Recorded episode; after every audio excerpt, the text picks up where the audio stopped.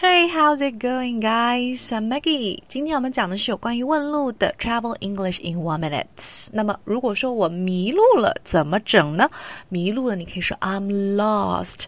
I'm lost. 我觉得很迷茫，对不对？I've lost my way. Lost one's way. 我迷路了。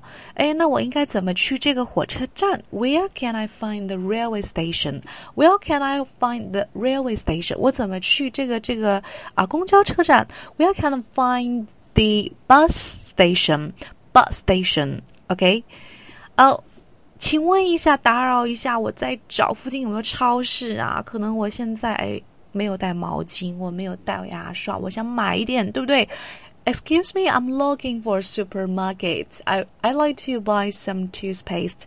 Is there one near here? 哎，这里有没有呢？好，那如果说我想说我要找什么地方，I'm looking for some place，或者说 Is there 加上这个地方，比如说 Is there a train station？哎，这边有没有啊啊一个这个这个火车站呢？对不对？Where can I find the nearest supermarket？最近的这个超市在哪边呢 ？Mm.